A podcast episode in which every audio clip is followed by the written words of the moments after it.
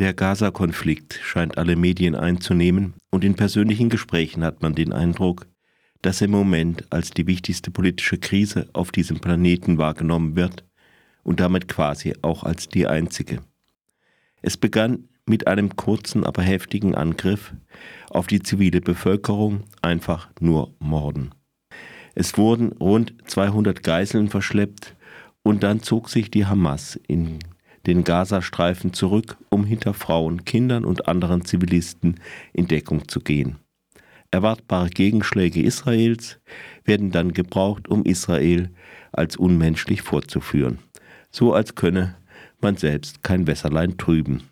Statt auf der Anklagebank zu sitzen, nehmen die Mörder am Richtertisch Platz. Und es ist atemberaubend, wie gut das funktioniert. Weltweit ist der Konflikt wieder zu einem Katalysator für antiwestliche Agitatoren geworden, von denen viele von der Wahrung der Menschenrechte in ihrem eigenen Bereich nicht einmal träumen. Trotzdem gibt es Gründe, warum der Krieg gegen die Ukraine das Ereignis ist, das tatsächlich noch immer mehr Aufmerksamkeit verdienen würde. Es gibt zwar keine verlässlichen Opferzahlen von Russlands Überfall auf die Ukraine, selbst Schätzungen sind zweifelhaft. Es steht aber fest, dass in der Ukraine weit mehr Menschen gestorben sind und sehr wahrscheinlich noch sterben werden als im Konflikt zwischen Israel und der Hamas, selbst wenn sich weitere Akteure noch einmischen sollten. Da wurde mir spontan entgegengehalten, dass auch sehr viele Menschen in drei Kongo-Kriegen gestorben sind, und die Welt hat es nicht zur Kenntnis genommen. Ja, die Aufmerksamkeit für Konflikte ist schon recht ungleich verteilt. Aber die Antwort kann doch nicht sein, dass man es mit dem Wegsehen genauso macht, wie man es gerade kritisiert hat. Israel wird diesen Krieg mit Sicherheit überstehen. Die Hamas ist skrupellos und kann Schwächen ihres Gegners ausnutzen, aber militärisch ist sie verglichen mit Russland ein absoluter Zwerg und das auch gegenüber Israel. Es gibt historische Beispiele, dass eine schwächere Macht eine stärkere Macht in einem asymmetrischen Krieg zum Abzug gezwungen hat, doch diese Option gibt es nicht.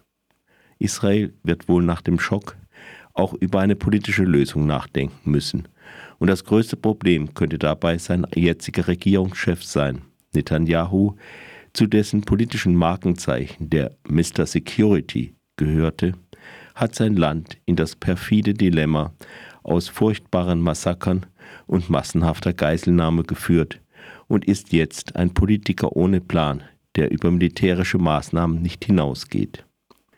Aber da gibt es noch die Geiseln und die Frage, wie sich ein Sieg über die Hamas dauerhaft sichern ließe.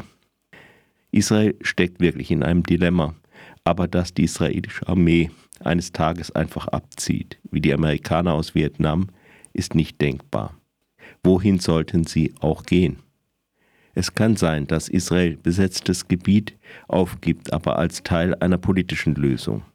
Andererseits verdeckt der Jubel bei vielen Muslimen, dass der politische Rückhalt der Hamas auch mit Fragezeichen verbunden ist. In der Region unterstützen Iran, Katar und die Türkei die Hamas. Aber die Türkei und Katar haben auch Beziehungen zum Westen.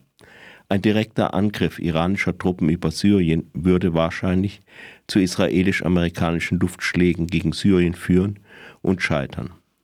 Für diesen Fall haben die USA gleich zwei Flugzeugträger im östlichen Mittelmeer geparkt.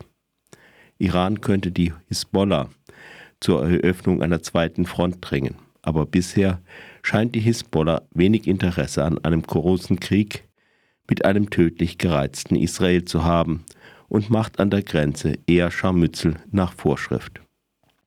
Als Teil der Muslimbruderschaft ist die Hamas anderen arabischen Regierungen, darunter Ägypten und Saudi-Arabien, ein Dorn im Auge.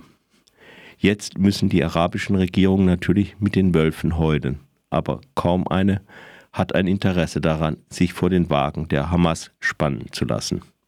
Vielleicht deutet sich der Versuch einer Absatzbewegung schon an, wenn eine Journalistin von Al-Arabiya mit Hauptsitz in Saudi-Arabien einen Hamas-Sprecher im Interview regelrecht grillt. Es ist wirklich keine Kleinigkeit, was in Israel und Gaza geschieht. Trotzdem muss man Krisen auch aufgrund ihrer möglichen Weiterentwicklung vergleichen. Die Lage der Ukraine im Krieg mit Russland ist hingegen viel schwieriger als die Lage Israels. Die Ukraine kämpft gegen einen Gegner, der in jeder Hinsicht erheblich größere Ressourcen hat. Sie ist viel mehr auf Unterstützung von außen angewiesen. Zu ihrem Schutz werden keine Flugzeugträger ins Schwarze Meer fahren und die Unterstützung könnte bröckeln. Wenn es Putin auch nicht gelingt, die Ukraine in seinem jetzigen zweiten Anlauf zu überrennen, dann vielleicht in einem dritten, nach einem Waffenstillstand, der ihm Zeit gibt, sich von Verlusten zu erholen und die totale Militarisierung Russlands voranzutreiben, während an der Ukraine die Unsicherheit über weitere Unterstützung des Westens nagen würde. Ein immerhin möglicher Sieg Putins in der Ukraine, aber oder auch nur ein Teilsieg, würde die politische Landschaft in Eurasien und in der ganzen Welt verändern. Das erste Mal seit dem Ende des Zweiten Weltkriegs kämpft eine Atommacht gegen eine Nicht-Atommacht, unter ständigem Hinweis, dass sie auch Atomwaffen einsetzen könnte. Das ist neu. Und die Gefahren, die darin stecken, auch wenn am Ende keine Atomwaffen eingesetzt werden, werden viel zu wenig beachtet. Es könnte Schule machen, dass Atommächte in Krieg und oder Frieden sich Vorteile durch die Drohung mit ihren Atombomben verschaffen. Das wird auch den Ran von immer mehr Staaten nach Atomwaffen beschleunigen. Die Zeit, in der einige Länder wie die Ukraine und Südafrika auf ihre Atomwaffen verzichtet haben, dürfte endgültig vorbei sein.